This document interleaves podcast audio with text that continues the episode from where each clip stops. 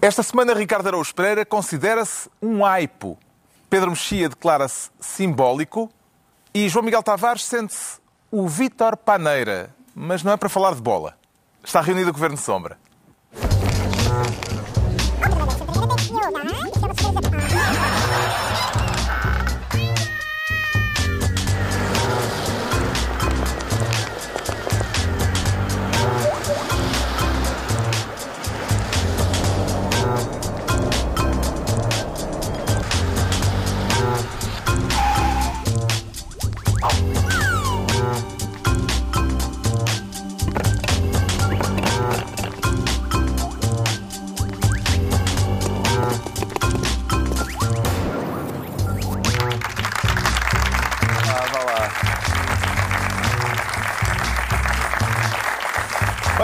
Sejam bem-vindos. No final de uma semana marcada por eh, revoltas em várias prisões portuguesas e em França, que está a viver dias de contestação violenta ao presidente Macron. Havemos de falar disso mais adiante.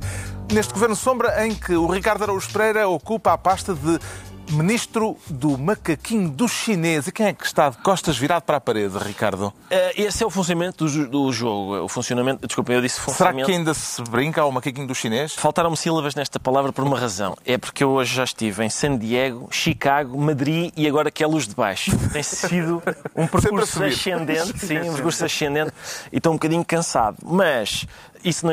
Já se está a desculpar, pronto. Não, não é É isso. sempre não a é isso, arranjar não. desculpas. Eu já ia acrescentar que o facto de eu estar cansado faz com que eu vá dizer coisas que não façam muito sentido, por isso não se vai notar, não se vai notar em relação ao resto dos dias. O macaquinho do chinês. Será que ainda se brinca ao macaquinho do chinês? É possível, por acaso eu já, não- eu já não brinco há muito tempo. Estamos a ninguém falar me daquele, convida, ninguém me daquele convida. jogo tradicional. Se calhar nós temos um papel didático também a cumprir Pois é. na sociedade portuguesa, não é? Vai- Eh, Vais explicar o macaquinho de chinês? Vamos lá. Eu não faço ideia. Não sabe. espera. Não, eu conheço o nome, mas não sei como é que se joga. Eu, aliás, já O Pedro eu Mexia jogou o como se joga macaquinho do nada. chinês. Tudo, tudo. Claro, mas Também ele jogaste? não, sei, ele não sabia o que era. Em Porto não tive não que era não tive infância. Eu não tive infância. O é bate-pé também não sabia, não é? Não, não tive infância, é o que eu estou a descobrir. E Estava o- fechado em casa. A verdade ou a consequência? É, Isso sim. mas era sempre triste. Os jogos tradicionais era sempre negligenciado. É. Então, o macaquinho do chinês é aquele em que um jogador É. está virado para a parede e conta um, dois, três macaquinho do chinês, enquanto os que estão atrás tentam chegar à parede. E depois o, o primeiro vira-se, Se- se apanhar algum a mexer-se. Esse é desclassificado. Exatamente. Ah, e não há vídeo-árbitro, por isso presta-se a muita fraude. Esta analogia foi muito a propósito da visita a Portugal do Presidente. do presidente Xi Jinping. Xi- Xi Jinping, do presidente chinês, mas não era bem nesse sentido que eu, que eu falava em macaquinho do chinês, é- era mais no sentido de nós sermos os macaquinhos do chinês. Macaquinho no sentido eu faço tudo o que tu quiseres, eu sou o teu macaquinho. Era nesse sentido, porque foi uma sucessão eh, de, de digamos, eh, submissões meio humilhantes. Temos quem queira ser cobaia no governo Exatamente. português. Primeiro, a Secretária de Estado do Turismo, Ana Mendes Godinho, disse o seguinte: Portugal está, falando para os chineses, Portugal está a ser cada vez mais o lugar, o país. Não, vá lá que ela precisou o país, já não é mau, ser- sermos Não é só um lugar. Sermos mais do que um lugar já não é mau. Não só para visitar, diz ela, como para investir, para viver, mas também diria para testar produtos e como porta de entrada da Europa. E agora reparem, por isso, por favor, usem-nos como porta de entrada, como cobaias para testar a forma de entrarem na Europa. Desta frase eu se calhar destacaria, por favor, Usem-nos como cobaias. usem-nos e cobaias. Ah, Não é só, olha, Podia ter usem- sido morganhos. Sim.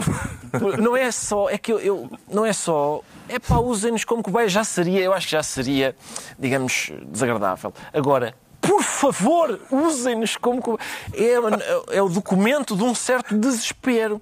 E depois, entretanto, eu li no Observador, eu depois não consegui confirmar em mais lado nenhum, mas eh, imagino que isto seja verdade, que é, portanto, o, o chinês ah, reservou o Ritz todo, não é? Sim. Todo. 2 milhões de euros para o Ritz. Mim, Parece que as bem. pessoas que tudo viviam bem. lá à volta tinham que se identificar para passar está. É o- checkpoints. Pois, é que o, o que o observador diz é que os moradores daquela zona terão de ser revistados cada vez que saírem e entrarem na sua, Sua casa. casa. Ora, revistar pessoas que estão a entrar ou a sair de sua casa, uma coisa é reservar o Ritz, isso não tenho nada contra, se eu reservo, quero reservar o Ritz, reservo o Ritz. Agora, as pessoas ali, os moradores. Eu não sei exatamente que tipo de revista é esta, se inclui aquela sonda às cavidades. Ahm, mas, Uma mas pessoa já não pode levar o seu very light para casa. parece-me um Ai, não bocadinho- pode, porque nos estádios de futebol também entram à fartazana, não é? Portanto, parece-me ligeiramente exagerado isto. E depois, entretanto, passado uns dias, o ministro Augusto Santos Silva, num momento de comédia, disse: atenção, que nós não podemos. Acho que se estava a dirigir à Internacional Socialista. Disse: nós não podemos ser ambíguos no combate a qualquer forma de regime autoritário. Portanto, ainda a acabar de puxar as calças para cima, depois do chinês cá ter estado, ele diz: atenção, enquanto ajeita o cinto, diz: ah, é verdade, esqueci-me uma coisa, nada de ambiguidades, a combater estes eh, malta dos regimes autoritários. E pronto, e é isto. que balanço faz da visita do presidente chinês e da perspectiva de Portugal vir a integrar a, chamada nova Rota da Seda, João Miguel Tavares? Quer dizer, o que, é que eu o que é que eu ia dizer? Eu concordo com o Ricardo disse, mas isso tem muito a ver com a, a falta de visão que o país tem de si próprio. Porque, infelizmente, nós vivemos num país que tem muito poucas ideias de investimento, vivemos num país em que os próprios investidores têm muito pouco dinheiro e, portanto... Mas os daí- chineses têm muito dinheiro. e os chineses têm muito investir. dinheiro e, portanto, nós estamos sempre naquela posição do venham, venham. Estamos sempre na posição dos vistos gold. Se não é vistos gold, é países gold. É venham cá, por favor, deixar umas migalhas da vossa capacidade de investimento. Marcelo Rebelo Sousa vai Enquanto- estar presente em abril em Pequim no Fórum Internacional sobre a nova Rota da Seda, que é um- uma, digamos, uma espécie de E em que sines, uma perspectiva chinesa de eh, sim, desenvolvimento. a Europa exatamente. do Sul. Sim, eh, desenvolvimento de plataformas logísticas pelas quais eles possam fazer passar os seus produtos, entre as quais, em Portugal, o Porto de Sines está-se muito a pôr a jeito. Atenção, eu não- nós temos que ter consciência também daquilo que vai ser o papel da China nos anos que se aproximam, e toda a gente diz que não é só a potência emergente, como provavelmente vai passar rapidamente os Estados Unidos em capacidade económica, e isso não pode ser esquecido. Agora, o nosso papel diante da China é igual ao nosso papel diante de Angola. Lembram-se como José Eduardo dos Santos era um Exato. tipo impecável e agora, afinal, não. É que realmente, só agora é que nós temos preocupações com os direitos humanos na altura de José Eduardo dos Santos. Exato. Porque agora está lá João Lourenço e realmente aquele José Eduardo dos Santos era um, um senhor pouco recomendável. Achamos nós hoje em dia. Como no tempo do Gaddafi, o Gaddafi veio cá montar a tenda e trouxe o seu séquito, não é? Só faltou tra- trazer os camelos, ou trouxe o Aran e, e trouxe os seus amigos beduínos. Os camelos estavam cá, por isso ele não precisou, não precisou dos E a sua guarda pretoriana. Ah, sim, e portanto sempre foi esta posição e, e será sempre a posição enquanto nós não começarmos a ter ideias para ter empresas, desenvolver a indústria, pá, ter startups realmente que depois sejam mais do que startups. E enquanto o país não tiver esse tipo de ambição, vai ser sempre o país do turismo, dos vistos gold e da mão estendida. Esta disponibilidade para acolher o investimento chinês de braços abertos não nos põe em contramão com a, a desconfiança manifestada, aliás, nos últimos dias pela União Europeia eh, em relação à China. Não, mas, sim, isso é, é aquela famosa também, é, é a, nossa, a, a- nossa sensibilidade com os direitos humanos, eh, é, é aquilo que eu te estava a dizer. A Europa tem uma liberdade para, para apontar o dedo. Eu, quando eu digo a Europa, que aponta o dedo, mas ao mesmo tempo também faz bons negócios Não, é- isso é eh, evidente, com a é? China, não é? Mas isso, isso é evidente que sim, não é? Porque isso tem a ver com o poderio que a China tem, como eu estava a dizer, não pode ser esquecido. Mas, apesar de tudo, a liberdade vem com a capacidade económica que os países têm. é? Portanto, a Alemanha, ou a França, ou a Inglaterra, ou até a Finlândia, que é mais pequenina do que nós, mas tem um poderio e uma capacidade para falar alto própria da sua independência financeira. É como tudo, não é? Que é, nós se estivermos falidos, não temos liberdade. E a liberdade, por isso é que o capitalismo é uma coisa bonita quando funciona. O dinheiro que nos dá é a liberdade. E um país falido como Portugal e com uma dívida gigantesca é como bonito, tem... quando funciona, quando há dinheiro, Não, quando não se há- é capitalista. Quando se é capitalista a sério, não é? Quando se é capi... Há o uma capitalismo série é mesmo quando se é capitalista a. Em países como Portugal, não é? Que tem uma dívida gigantesca e, e- e estão sempre de mão estendida, não há liberdade e, portanto, lá está, é, é preciso baixar as calças. Será que se pode chamar a Xi Jinping o dono disto tudo, Pedro Mexia? Estás-te a referir a uma, a uma, uma publicação de um diplomata Um na... diplomata português do Ministério dos Negócios Estrangeiros que no Facebook escreveu a sigla DDT com um smile. Smile. Eh, aliás, na sequência de uma- um comentário que dizia quando Xi Jinping chegou a Portugal, eh, um- alguém fez uma pergunta no Facebook eh, dizendo será que já estão preparados para o beijamão? E para lhe beijar a, a fralda da camisa, acho que era qualquer coisa assim. E confirmo. O que, E é, eu- o que é estranho é a parte da mensagem que gerou o escândalo. As pessoas escandalizaram-se por ele chamar, eh, por ele chamar dono disto tudo. DDT. Por um diplomata lhe chamar dono disto tudo. Eu escandalizei-me por um diplomata usar um smiley.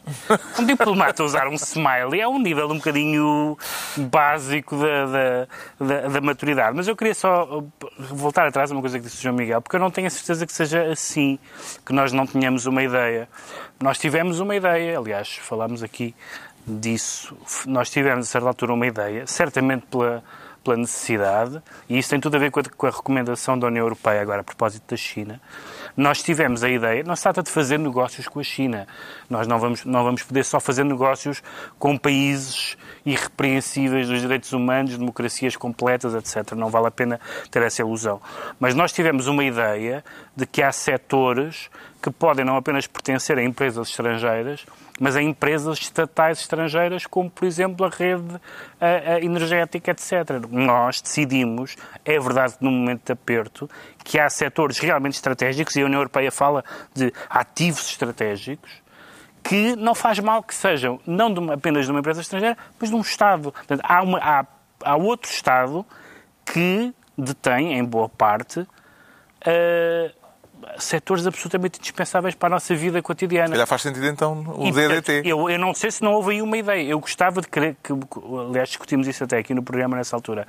Isso foi apenas um aperto de tesouraria, e eu queria, queria crer que fosse isso, ou, ou foi mesmo, e eu pergunto isso porque conheço pessoas que o dizem, dizem, dizem qual é o problema?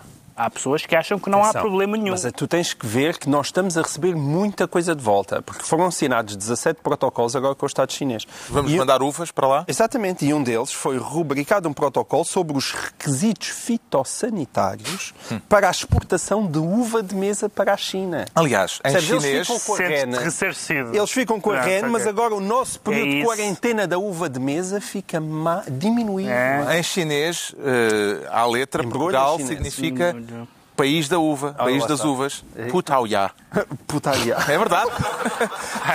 Eu uma vez tentei eh, em Xangai dizer de que país vinha e não conseguia. E disseste Putaiá. Não, depois não percebi que não tinha nada a ver. Portugal, Portugal, não, não se consegue dizer a um chinês que somos de Portugal. Depois Porque disseste o nome certo e tiveste uma noite de E dizes-me vinhas de Putoiá e ah, sim, mas parece-me bem, parece-me um bom nome para, para dizermos chinês. entregamos ao Ricardo Araújo é das Pereira. uvas que isso Ah, significa. pá, diz que sim, diz que sim.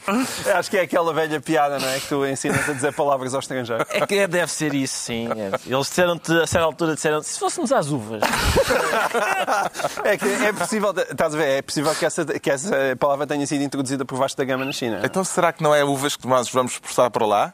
É isso que estão a sugerir? Eu sei, eu, eu- eu- é possível que, não sei, é possível que na China Portugal seja o país das uvas e do vinho verde. Entregamos ao Ricardo Araújo Pereira a pasta de ministro do macaquinho do chinês. Agora o João Miguel Tavares quer ser ministro do mutim. Para o incentivar ou para o reprimir, João Miguel Tavares? Ah, não, neste caso é para o incentivar, que eu hoje estou muito anarquista. É mesmo para incentivar o motim. Esta semana É. fica marcada Sim. por revoltas de presos em várias cadeias portuguesas. Tudo começou com um motim na terça-feira no estabelecimento prisional de Lisboa, em protesto contra o cancelamento das visitas de familiares e dos tempos de recreio eh, no pátio eh, nesse dia. Conseguiu entender as razões dos reclusos, João Miguel Tavares? Eu consegui muito bem, consegui muito bem. E, é- e esta é daquelas coisas. Nós não queremos saber realmente do que é que é, como é que é a vida dos delinquentes e dos reclusos e, portanto, existe uma. E, e só despertámos para isto porque os senhores decidiram incendiar caixotes de lixo. Aquilo não foi propriamente um motim, ah, porque não houve ah, nenhuma espécie de violência ou uma grande agressividade. ah, no sentido de confrontação física entre guardas e, e presos, Parece é, que incendiaram. A polícia, o, Umas polícia de choque esteve preparada, Esteve mas não. preparada, mas não chegou a intervir. Agora, e, e nós só sabemos isso por causa de, porque houve um incêndio lá dentro. E, e graças a isso descobrimos coisas para as quais os portugueses já nem reparam, que é quantos são os dias de greve. Então já estamos a falar de centenas de dias de greve dos guardas prisionais que afetam, evidentemente, a, a vida dos reclusos, tanto em coisas como os bares da prisão já estarem fechados há um mês no estabelecimento prisional de Lisboa, como outras coisas menos comezinhas, como seja uh, o horário das visitas. Porque aquelas pessoas, um preso, acho que pela lei portuguesa, um preso tem direito a, um, a uma hora de visita semanal. Eu penso que o hábito nas prisões portuguesas é duas horas de visitas semanais. Evidentemente, se lhes tigam essa hora, com não, não, não, não, tanto até, não foi por causa da greve em si, mas para a realização de um plenário. Se, se eu fosse um preso e tivesse uma visita semanal, onde eu pudesse ver a minha família, onde pudesse ver os meus filhos, e me dissessem lamento imenso, essa visita não é possível porque, porque o Sindicato Nacional dos Guardas Prisionais decidiu organizar um plenário exatamente em cima da única hora de visita que eu tenho. Eu também ia incendiar caixotes do lixo, certamente. Até porque isto não é só os direitos dos presos, é o direito também das famílias, que não fizeram nada, e que sofrem com aquelas situações, dos filhos que têm direito a visitar os pais na prisão. E, portanto, isto é uma insensibilidade gigantesca. E as greves, a greve não pode ser um vale-tudo, que é o que parece ser em Portugal, é um vale-tudo. Marcam-se plenários em cima de horas das visitas, um, há, há, há, o metro de Lisboa Permite-se fazer greve durante duas ou três horas ali entre as, as 8 da manhã ou das 7 da manhã e as 10, que é, que é quando é o pico uh, do movimento. Mas as greves e, também e servem para isso, para chamar a atenção. Permitem-se fazer forem greves que não fazem nenhuma moça, são greves inúteis. Mas as greves têm que fazer moça, mas que moça é que, é que fazem? Tem que, tem que haver bom senso nisso. Existem países, olha, os Estados Unidos, de onde veio, de onde veio o, o Ricardo Araújo Pereira, que na maior parte dos Estados, os funcionários públicos não podem fazer greve. Ah, está proibido por lei. Maravilha. Em Portugal, está, pera lá, mas em Portugal existe, a greve não é permitida para todos. Os militares não podem fazer greves, os polícias não podem fazer greve. E que, qual é a lógica dos polícias poderem, não poderem fazer greve, mas os guardas prisionais poderem. Portanto, um polícia de segurança pública, um polícia que está, sei lá, um polícia de trânsito, está proibido de fazer greve, mas um guarda prisional pode fazer greve? Eu diria que a segurança do país, que é o argumento pelo qual os polícias não podem fazer greve, está mais em perigo se os guardas prisionais fizerem greve do que se um polícia de trânsito deixar de passar multas. E, portanto, a coisa tem que ter algum bom senso. Sei, e a greve não pode ser, isto parece-me um, de uma absoluta falta de bom senso. E, sobretudo, porque vivemos num país onde a desproporção das greves é gigantesca para o lado do setor Bem, público. Houve muitas que greves, será? de facto. Houve Porquê 312 dias em que se realizaram greves eh, dos guardas prisionais, mas a maior parte, a esmagadora maioria, são greves às horas extraordinárias. Não, com certeza. O que revela que há um problema, que é provavelmente Falta não chegam Pois os guardas claro. prisionais. Os guardas prisionais não chegam, muito bem. Eu escrevi um texto sobre isso e fui à Pordata ver qual eram os números de guardas prisionais. Existem em Portugal 13.500 pessoas presas. 13.500. Vens para aqui com dados. Venho.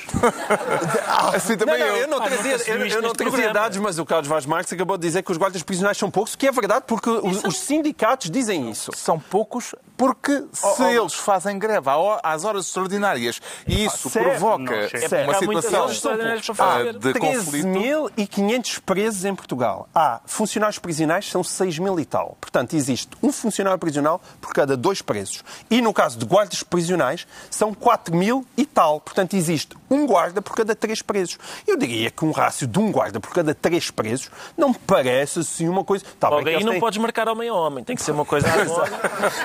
Exato, é isso. É, é isso. Exatamente. Os guardas prisionais em Portugal têm que mascar à zona. É verdade. São três, são- é, é um para três presos. Eu não parece que estes Os guardas quando são- prisionais têm turnos e os presos Têm estão lá turnos. 24 horas por Com dia. certeza que têm Portanto, turnos. Eles têm turnos, mas aquilo que eu li sobre o estacionamento pelo, pelo do estabelecimento prisional de Lisboa é que, e é verdade que é um lado de estacionamento também, que eu- aquilo que eu vi foi que ele dizia havia só três guardas para 190 presos. Três guardas para 190 presos. É que mesmo que lhe coloques os turnos, mesmo que lhe coloques os dias de férias e os 22 dias por semana, tudo, pá, há para aí pelo menos 10 guardas de faltar ali. 10, 15, se calhar. E, portanto, não sei onde é que estavam. Se calhar estavam todos uh, os, os, os, os, delinquentes portugueses, são uma espécie de Hannibal da Cannibal, e que para cada um é preciso cinco, cinco Estás tão fanfarrão a falar das guardas prisionais, tens mesmo a convicção que nunca vais parar a cada. é que eu não, eu não Ah, tenho sim, assim mas a, a não ser que sejam todos Hannibal da Cannibal, os 13.500, eu não, não consigo perceber. Ah, e- e- Quer dizer, eu consigo perceber perfeitamente que faltem meios, como faltam meios, se faltam meios nos hospitais, se faltam meios nas escolas, certamente hão de faltar ainda muito mais meios nas cadeias. Eu não discuto isso.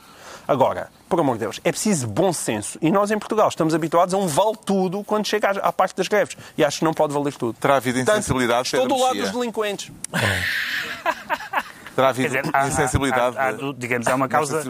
Aparentemente há uma causa próxima e há uma causa distante, ou eu diria até permanente. A causa próxima tem a ver com isso, com essa questão das visitas.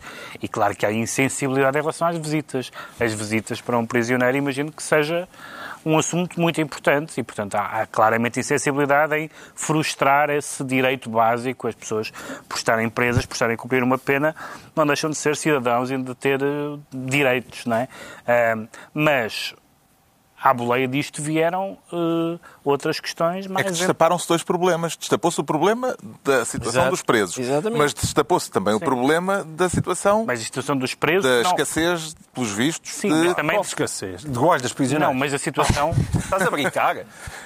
Pronto, o Sindicato dos Guardas Não, não, Prisionais eu- manda-nos eu não para cá os sou um dados. especialista em prisões. Não sou um especialista em prisões. Mas desculpem lá. 4.500 guardas prisionais para 13 mil presos. Há escassez. Pá, eu a seguir, para o próximo programa, posso trazer os números do Brasil ou dos Estados Unidos da América. Muito que bem. não são estes, de certeza. Mas o que aconteceu foi que, à medida que se foi espalhando essa, essa onda contestatária, o que vieram à baila foi os assuntos que não são em absoluto novos, que têm a ver com a higiene, têm a ver com a alimentação, têm a ver com a sobrelotação, e, portanto, essa é uma causa bastante permanente. Não, não é como se nunca tivéssemos ouvido falar disso. A, a causa imediata é uma causa que eu diria que tem uma grande, um grande grau de insensibilidade, porque pensar, bom, vamos marcar neste dia porque isto não faz diferença, não lhes faz diferença nenhuma, não verem a família, assim como assim não precisam, isso não faz sentido nenhum. Agora, eu, não, eu creio que não é. Há duas coisas que me parecem estranhas. Uma é presumir que, resolvido este problema, está tudo bem nas cadeias. E a outra é mais estranho, eh, e tem a ver um, pouco com, com o que o João Miguel disse, mas, mas ao contrário do que o João Miguel disse, que é eh, razões de descontentamento têm, claro que têm razões de descontentamento. Descrever, escrever como algumas pessoas fizeram, incluindo o João Miguel. Quanto aos metis, achei muito bem. Boa. Estiveram muito bem. Parece uma coisa um bocadinho, um bocadinho, patusca de se dizer, não é?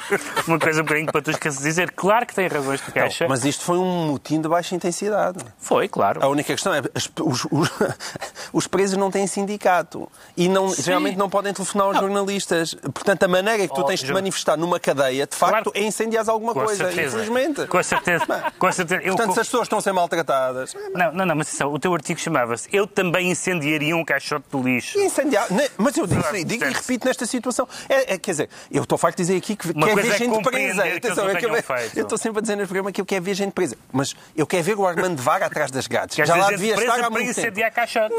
Mas não quero quando o Armando Vara finalmente for preso, que já devia ter sido há 5 anos, mas quando finalmente for preso, quer que alguém o possa ir lá e visitar. Quer que o José Sócrates vá visitar Armando Vara. E não quer que José Sócrates possa ser impedido desse bonito gesto humano pela greve dos Mas guardas. queres que seja impedido de sair. O diretor-geral que eu quero motim. Exato. O diretor-geral dos Serviços. Prisionais, eh, da reinserção dos serviços prisionais, acho que é assim que se designa, disse ao Diário de Notícias que eh, os presos, e vou citá-lo, têm razão em estar chateados, mas isso não legitima que comecem a partir e a queimar coisas. Pois claro. Que formas de expressão, Eu- Ricardo Araújo Pereira, é que sugere aos reclusos quando eles tiverem razões de queixa pela forma como são tratados? Ah, Talvez bradar um apre. Estas condições são extremamente desagradáveis. Eu, eu li que vê, por exemplo, ratos saem das sanitas e tal. Por exemplo, se calhar, não sei, puxar, puxar a- a- aquele cordão para chamar a criadagem e dizer há um ruidor na retrete. Fazer uma coisa desse tipo.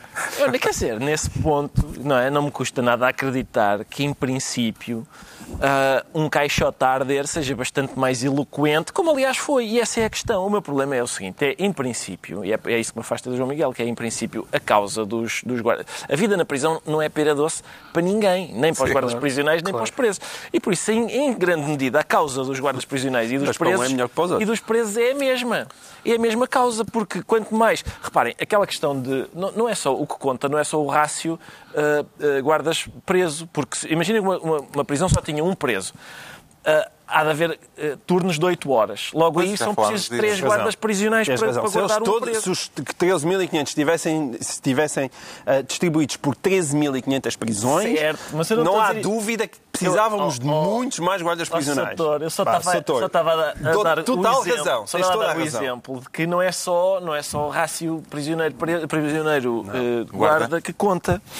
Ah, e, e, portanto, Parece-me que hum, o certo é que o João Miguel está a dizer epá, diz, realmente ninguém sabia disto, que, há, que houve 300 dias de greve. Pois não, isso, isso- isso soube-se agora. E essa greve, sendo às horas extraordinárias, em princípio, implica que há horas extraordinárias a mais para fazer. E, portanto, provavelmente significa que não há gente Há um suficiente. problema, parece. Eu já estive, devo dizer, um abraço para toda a gente, dos, quer prisioneiros, quer guardas, porque eu ainda no outro dia lá fui falar e, e No, na EPL? no, no estabelecimento. Atenção, eu já joguei à bola na EPL. É verdade. E não estava preso.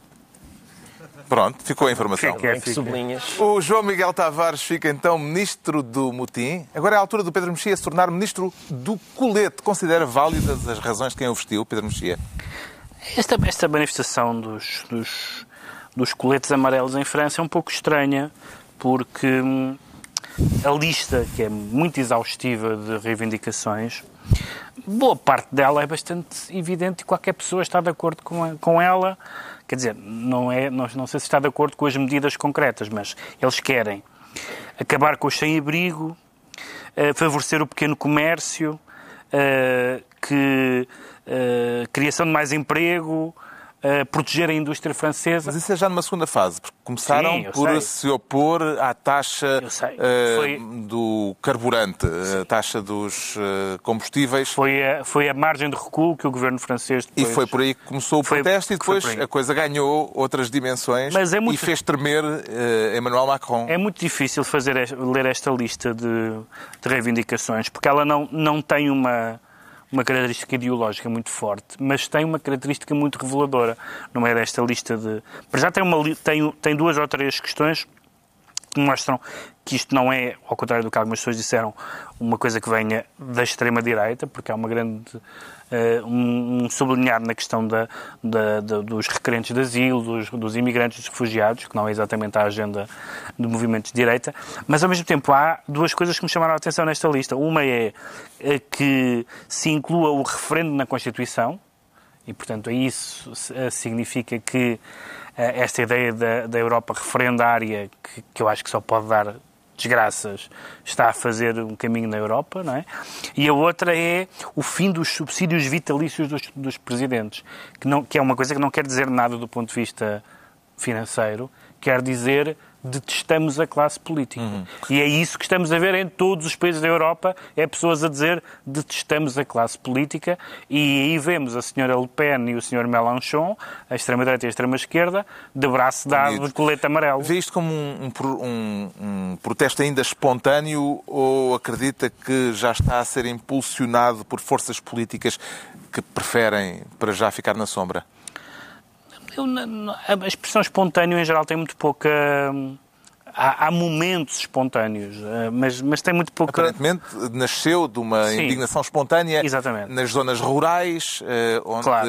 houve uma Sim, revolta como contra houve. o aumento dos combustíveis por causa dessa taxa, que até tinha uma intenção virtuosa à partida, que era a de eh, ajudar o ambiente. Sim, como houve, como houve há umas décadas um levantamento dos pequenos, dos pequenos comerciantes, o chamado pujadismo, que depois deu um partido político, como houve o lado espontâneo do maio de 68, que esse depois não teve tradução eh, partidária, portanto a França está habitualmente em tumulto, não é? Não é provavelmente um país estranho eh, ao tumulto político, mas não, não parece que, que, que haja qualquer... eh, solução fora do sistema político partidário, etc. O que é interessante é que nós estamos, e daqui a bocado vamos falar da senhora Merkel, ah, tal como a senhora Merkel, o presidente francês é alguém que nós, gostemos mais ou menos dele, não nos podemos dar ao luxo que fracasse. Porque se fracassa Merkel, se fracassa Macron, só temos os Orbáns e essas pessoas, não temos mais ninguém coma de faca e garfo, basicamente. Não temos nenhum líder eu- europeu apresentável e, e pode-se ter muitas reticências a Macron, Ah, mas é, é muito assustador eh, que ah, o que está a acontecer em, em- em França, porque parece que há mais contestação a, a um líder, apesar de tudo, sensato e adulto como Macron, do que alguns dos líderes mais pavorosos da, da Europa neste No momento. fim de semana Em passado Itália, puseram. Paris a arder. Este fim de semana. Eh, há outra vez a ameaça de que isso aconteça. Claro. O governo português, aliás, emitiu uma recomendação para eh, os turistas portugueses não irem a Paris este fim de semana, Mas há- este fim de semana porque há... Mas há uma coisa interessante, que é uma... possibilidade de Quem é que se solidarizou com os coletes amarelos? Pamela Anderson. É é verdade, é verdade, é. é verdade. Conhecida pelo seu colete cor de laranja, bastante mais interessante que o dos... Que o dos e ela fez uma... uma deu uma pequena aula, aula de teoria política. Deve andar a ler o Chomsky, que é uma coisa do género. Diz que a violência estrutural das elites francesas é tão má como a violência nas ruas. Diz a doutora Pamela Anderson. Foi interessante. O Foi governo interessante francês, entretanto, eh, já recuou hum, praticamente em toda a linha. Eh, Só Macron ainda não disse nada, continua eh, no silêncio do Eliseu. Mas há outros protestos marcados para este fim de semana. Poderá isto ser o início do dezembro de 2018, no mesmo sentido em que falamos hoje do maio de 68, João Miguel Tavares? Eu acho que é uma boa comparação no sentido em que, a certa altura, no maio de 68, também ninguém sabia porque é que os calhaus andavam a voar. Não sabia. Eh, Aquilo era uma espécie de tradução de uma malese ou, ou- ou um spleen, uma espécie de spleen de insatisfação. Tanta palavra estrangeira. Um- um- um- uma espécie de... Mas é mesmo, porque é uma coisa que está no ar eh, e, e e que- e que é muito difícil de concretizar. Ou seja, aquilo, eh, quando, quando o Pedro olha ou coloca aqui numa lista daquilo que são as reivindicações, elas são completamente contraditórias. E esse é o grande problema. Aliás, eh, o, o Rui Ramos até escreveu um texto interessante em que dizia que, de um lado, há- estão os, os contribuintes e do outro lado estão os dependentes. Mas o que ainda é mais complexo é que às vezes são os mesmos.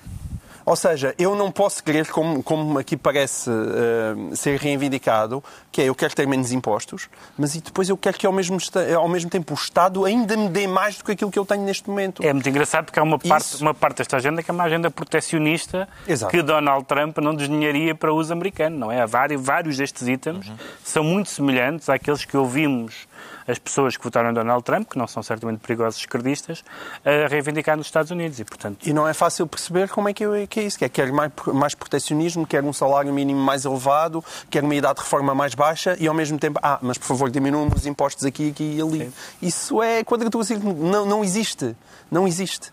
Ah, e, portanto, o que existe é isso. É uma espécie de insatisfação. É um mal-estar generalizado que, ao qual ninguém... Porquê é que ninguém dá resposta? Porque não há resposta.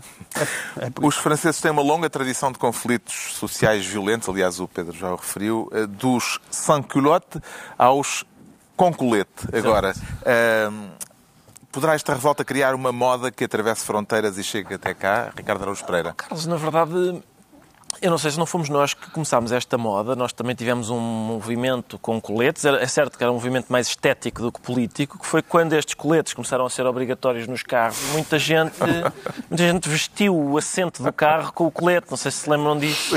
Claro que depois os coletes foram acastanhando com, o- com o uso e hoje já não se vê assim tanto. Mas, mas lá está.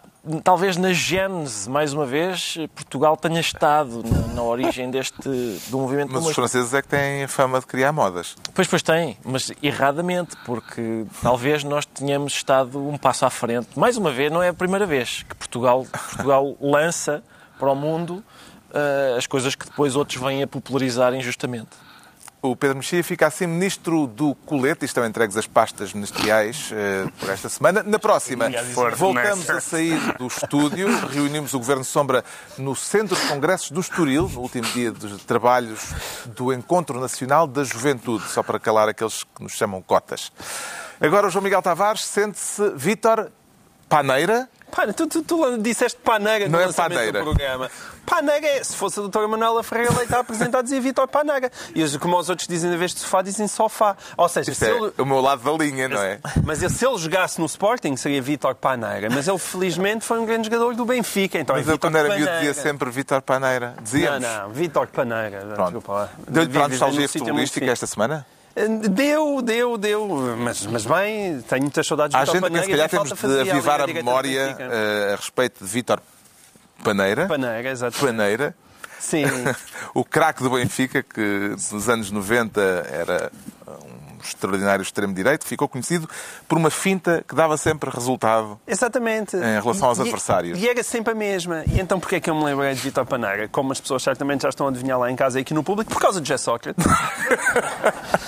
Porque, Tudo. tal como Vítor Paneira, ele também tenta sempre a mesma faz sempre a mesma finta. Não temo que Vítor Paneira e os fãs de Vítor Paneira considerem insultuoso compará-lo a José Sócrates. Eu já estou indignado. Não, não, não, porque ao contrário do Ricardo, os, fãs, os verdadeiros fãs de Vitor Paneira são especialistas em hermenêutica e percebem perfeitamente a diferença entre criticar, comparar Vitor Paneira a José Sócrates e comparar a finta de Vitor Paneira à finta de José Sócrates. Eu estou apenas a comparar fintas, não pessoas. Isto vem a Grande propósito- Vitor Paneira, atenção, saudades que eu tenho dele. Uh, vem a propósito da forma como Sócrates reagiu à notícia de que está agora a viver na Ericeira, na casa do primo muito querido, que aliás também é arguído no processo marquês. Sim, exato. É, oh, Mas atenção, não é só a forma Acho, que, como ele acho que reage. basta essa apresentação Basta, para dizer. Mas não é só a forma como ele reage. A forma que ele, como ele reage é a mesma finta, é sempre a mesma forma como ele reage. Mas a forma como ele arranjou a casa também é sempre a mesma forma. E, e, e- e e tem mais, agora não é um amigo, é um primo. Mas atenção, aquilo, aquilo é, é muito bom.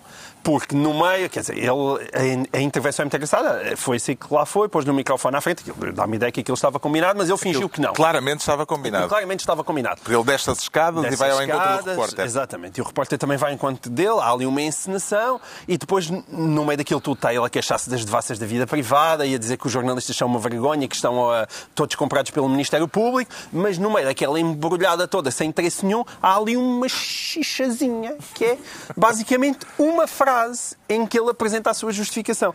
Pá, e essa frase, vão-me desculpar, é maravilhosa. É uma das grandes frases. É a dação em pagamento? Sim, e, eu- e vale a pena. ah, Não, temos que explicar que eh, José Sócrates está em casa de um, de um primo. Certo. Casa essa que só é do primo desde o mês passado. Exa- É isso que Ou eu vou há dois meses. É, Não, porque eu, eu propunha-me fazer com muita rapidez uma análise da única frase interessante que ele disse ali, que é esse meu primo, que é uma pessoa muito querida e muito próxima, tinha uma casa aqui, hum, que era na Ericeira, que lhe foi dada como dação em pagamento e estava fechada. Então eu decidi vir viver para aqui. Ora, então, analisando muito rapidamente as frases por parte, que é esse meu primo, que é uma pessoa muito querida e muito próxima. Tradução. José Paulo Pinto Souza, portanto, um dos arguídos, é dos acusados já neste momento da Operação Marquês e que é acusado de ser o primeiro testa de ferro de José Sócrates, também conhecido como o Gordo. Peço perdão pelo body shaming, mas é assim que ele era tratado. E foi como o Gordo que ele ficou conhecido no processo Freeport. E foi porque o nome do Gordo... É o primo que estava em Angola. Que E o filme Angola. estava e está em Angola. Está em Angola. Ah, Porque ele não está muito interessado em vir para Portugal para não ir parar com os costados à cadeia. E então continua em Angola. Estás a ter demasiado gozo a dizer o gordo. Não, mas, então, mas, mas atenção, esse foi o primo. O nome começou a correr no processo Freeport e foi a partir daí que entrou o Sr. Carlos Santos Silva, que foi para substituir, segundo a acusação, o Gordo no, no papel de testa de ferro. José Paulo Pinto de Sousa, no papel de testa de ferro de José Sócrates. Há uma graça adicional que é. No processo da na Operação Marquês, José Paulo Pinto de Sousa, o mesmo que emprestou agora uma casa de meio milhão de dólares a José Sócrates, disse que estava falido. Disse que estava falido. Estava numa Operação Marquês, não, não, já estou falido, já não tenho nada.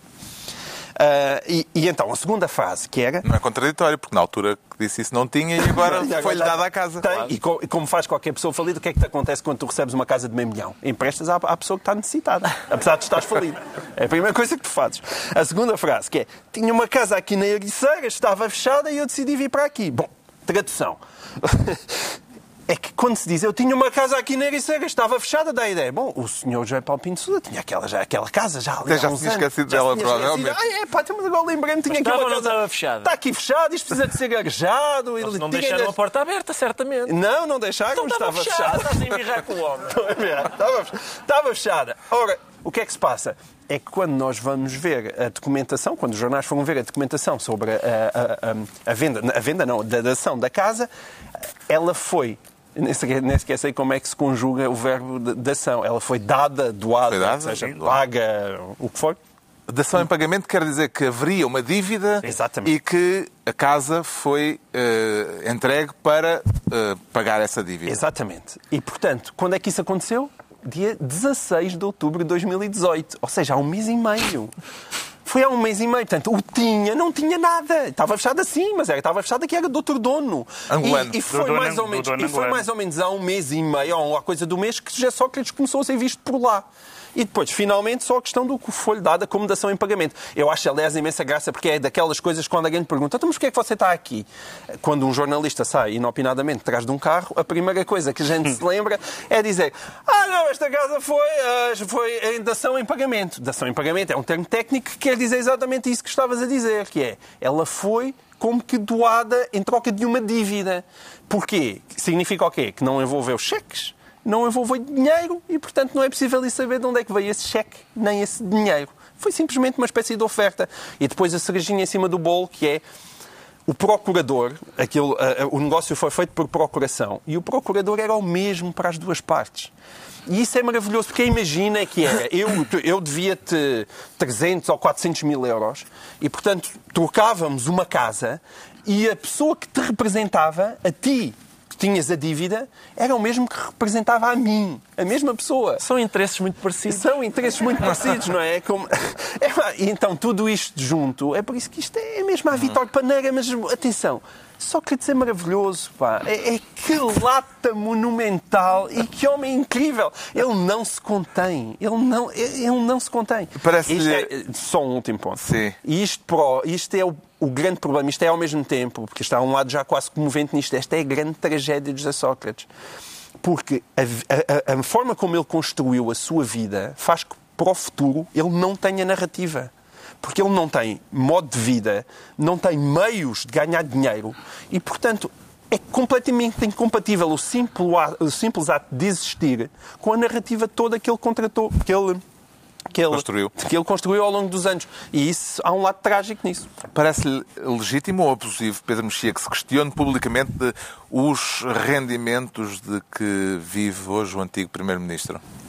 É absurdo, porque ele, ele o que é que é absurdo? Diz isto. Não, é absurdo a, a, defesa de Sócrates, porque ele fala da intromissão na vida privada. Bom, para já a vida privada é uma expressão com costas muito largas. Estamos a falar da vida económico-financeira.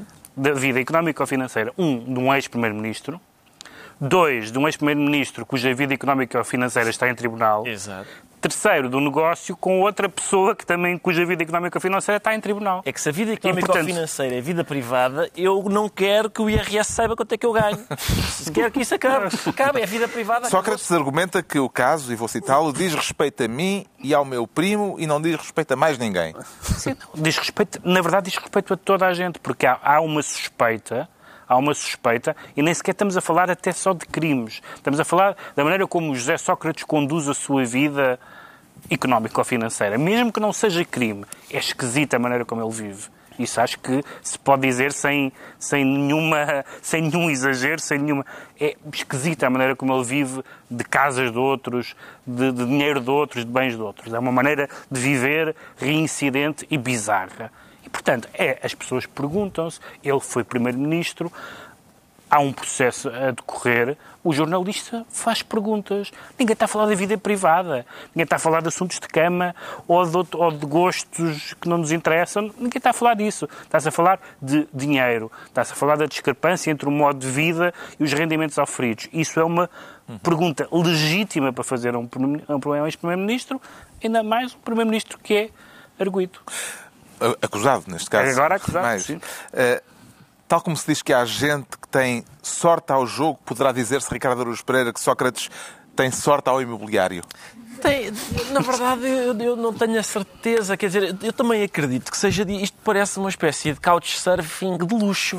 Porque o homem parece que fez uma promessa de nunca ter uma casa dele. Quer dizer, é, ora dorme na do Santos Silva, ora dorme na do primo. Parece essa coisa moderna chamada Sim, couchsurfing. Ele já tinha o melhor amigo do mundo e agora tem o melhor primo Exatamente. do mundo. Valoriza mais um amigo generoso ou um primo muito querido? Neste caso, Tal, talvez esta, uh, esta união do primo generoso e do, e do amigo. Como é que é? Do, o amigo generoso, amigo generoso e o, e primo, primo, muito, muito querido. querido. Porquê?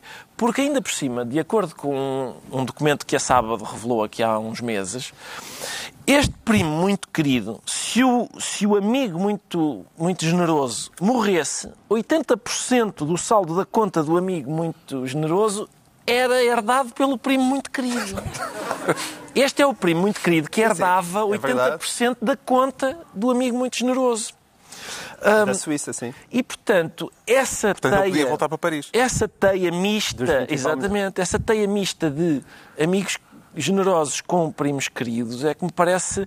Eu, quer dizer, outra parte gira é ele dizer que é um primo muito querido e muito próximo. Não é bem próximo porque ele está em parte incerto em Angola. Se, sendo um primo muito próximo, ele devia dizer: Ó lá, Zé Paulo, olha que a justiça anda à tua procura. Eles andam malucos. Se calhar disse-lhe. E por isso é que ele continua lá. Se calhar é isso. Ah, agora, ah, de facto. A, a, finta à, à, paneira, o chalana, ou chalana para, para cá,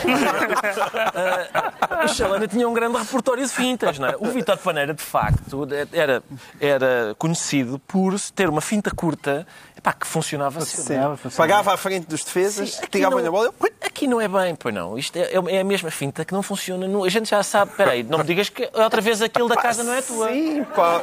Não, não me digas. É, olha, é. Pá, funcionou ainda durante muitos anos. Ainda há, ainda há quem se convença. Já ninguém deixa de ter olha, a casa. Eu, eu acho. Não. Já a ninguém... única coisa que eu sei é, eu se fosse político hoje em dia, eu prometia uns José Sócrates para cada português. Porque. Eu não sei, pá. Eu neste momento acho que já ninguém deixa de ter a casa do, do, amigo por baixo das pernas. Já, não, é, já, ninguém se deixa comer com essa finta. Eu, eu, eu, eu, eu acho que o Sócrates. Não, não um ficaste amigo, convicto então. O Sócrates precisava de um amigo que dissesse: Olha lá, as pessoas vão se rir disso, pá. Agora a sério. Inventa outro, o que é que há de ser? Vamos inventar os dois uma. Vamos, nós devíamos fazer esse, um projeto desses. Inventar uma Num próximo programa. Mas pensa bem, ele estava numa casa que custava 2 mil euros por mês, que é, que é o que ele recebe é o valor da, do, da do pensão Estado dele. Como é que ele pagava os dois, os dois uh, advogados em exclusivo, ainda tem alguma assessoria. E a alimentação, em princípio, as pessoas E a alimentação, ele come, e a roupa. Está esclarecido porque é que o João Miguel Tavares diz sentir-se Vítor Paneira, sem ofensa. Quanto ao Pedro Mexia, declara-se simbólico e vê bons augúrios neste simbolismo, Pedro Mexia. Epá, tem sido pancada de meia-noite. Todas as semanas o atual presidente de Angola dá um Uma sarrafada no anterior.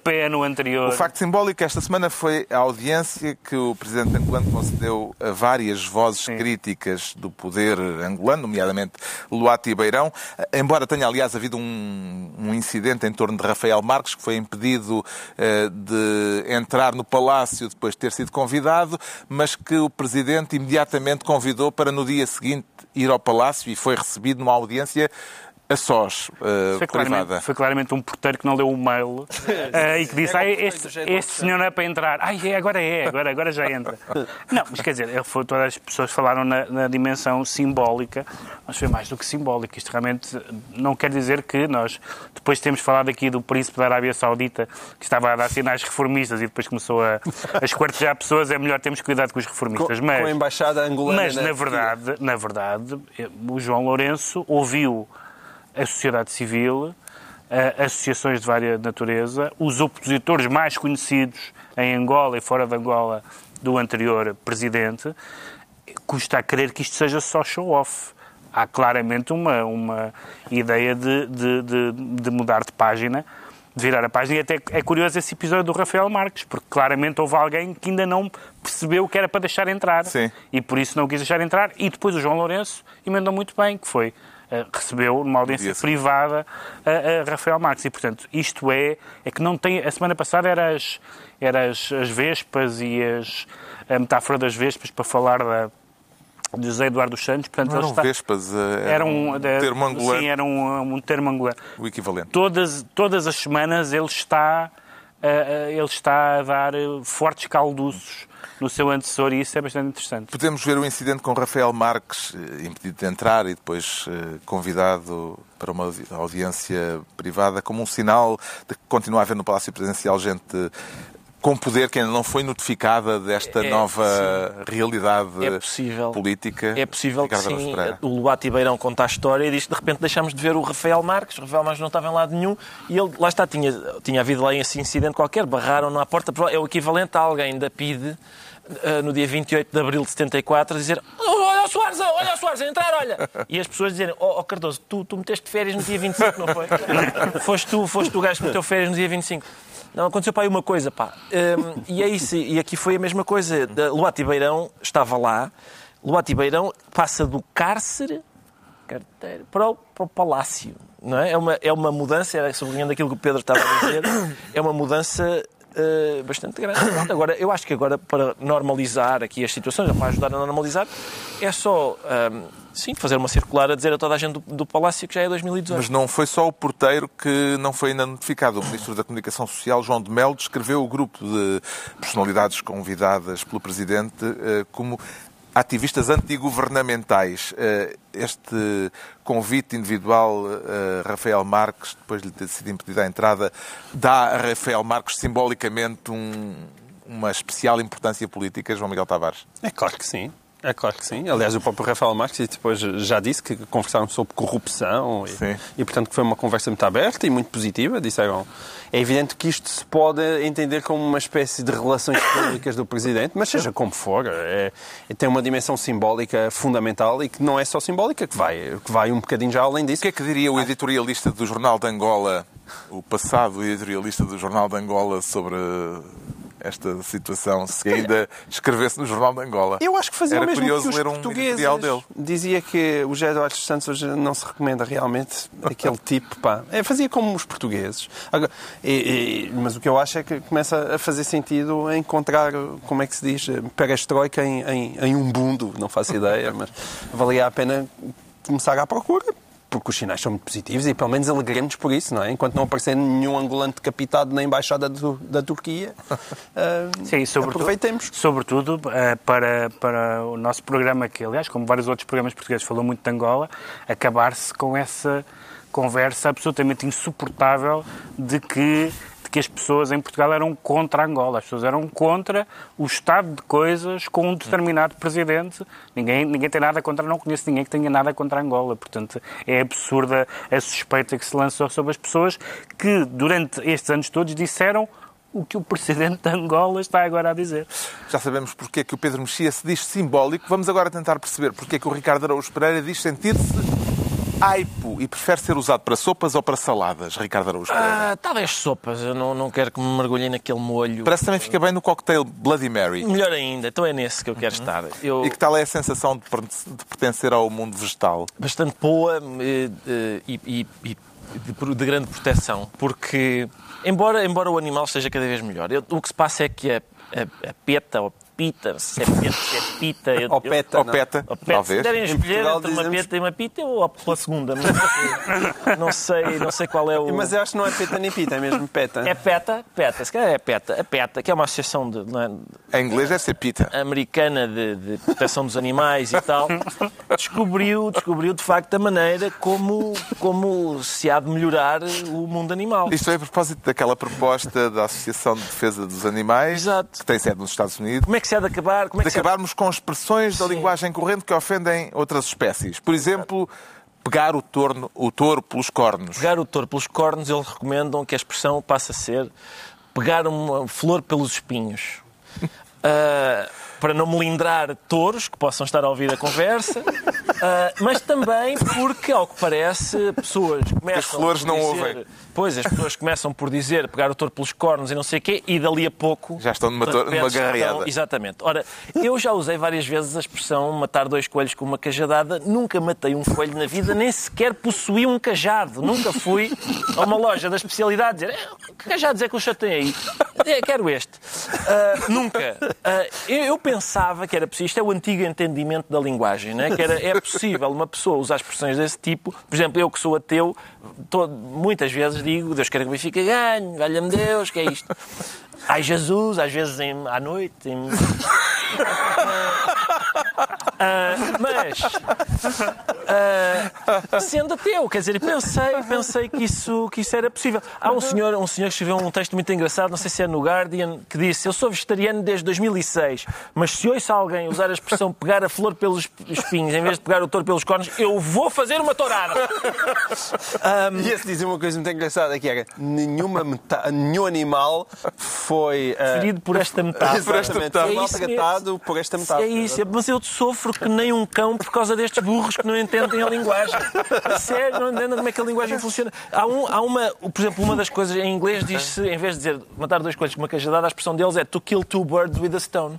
E então eles sugerem que seja to feed two birds with a scone, ou seja, alimentar dois pássaros com um scone. Uh, que é uma coisa, eu não sei, esta gente não, não está atenta aos problemas do colesterol animal. Porque o scone leva ovos, leva manteiga, leva uma série de coisas que calculo que seja prejudicial à saúde dos animais. Não sei. Poderá comentar-se este assunto dizendo simplesmente Pedro Mexia rebelde ao pardais ao ninho? É, que é engraçado, porque uma, da- uma das razões pelas quais também se utilizavam muitas vezes expressões animais era até uma espécie de continuidade homem-bicho. A pessoa hoje não pode ter um ar de cão batido, correr como uma lebre, opinar como um coelho. Pode. Pode ir, né? Pode ir, pode, pode ir. Mas há uma, mas há uma Não coisa... como um coelho, acho que não é malta. Mas há, uma, mas há uma coisa engraçada que é, este, que é este deslizamento, o slippery slope, como dizem os ingleses, que está a haver nesta questão dos animais. Porque começa-se com uma coisa que é evidente, que é maus trato. Exato, É óbvio que é maus trato. Se eu der um pontapé a um animal, estou a maltratá-lo. com certeza. Se eu, se eu lhe chamar um nome, não estou a fazer nada. Não estou a fazer literalmente nada. Ele, em princípio, os meus gatos não ligam. Eu já tentei, eu experimentei lá em casa e não. Não me digas que há uma diferença Há uns- entre dizer e fazer. Há uns, tempos, há uns tempos houve uma história de um gato que fazia a saudação nazi. Era um cão. cão, era Um um cão, um cão. Um cão. Um cão não faz a saudação nazi, levanta a pata. Não, é- não há saudação nazi de cães, não existe isso.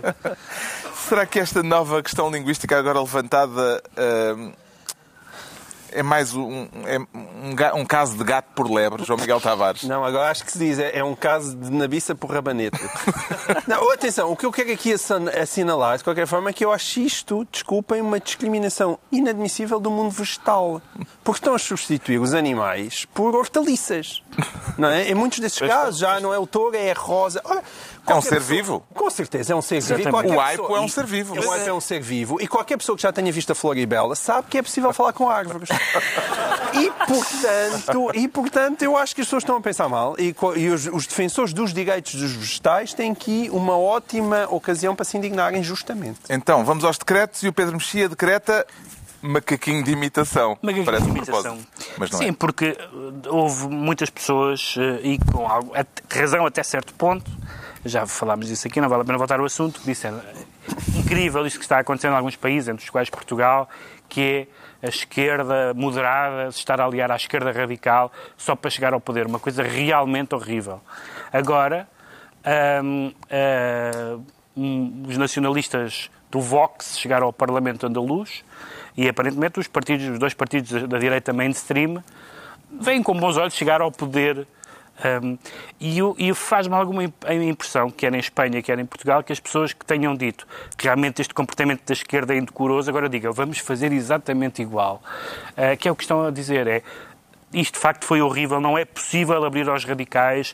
Uh, Abrir aos radicais estraga o ambiente político, corrompe os valores de civilidade, mas quando, quando há hipótese de chegar ao poder, todo esse argumentário de anos vai por água abaixo. Eu tenho muita pena que essa seja a lógica política prevalecente. O João Miguel Tavares decreta Auf Wiedersehen Angela.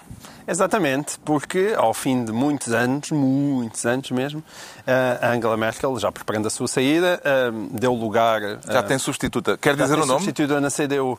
É Annegret. Ana Greta para os portugueses.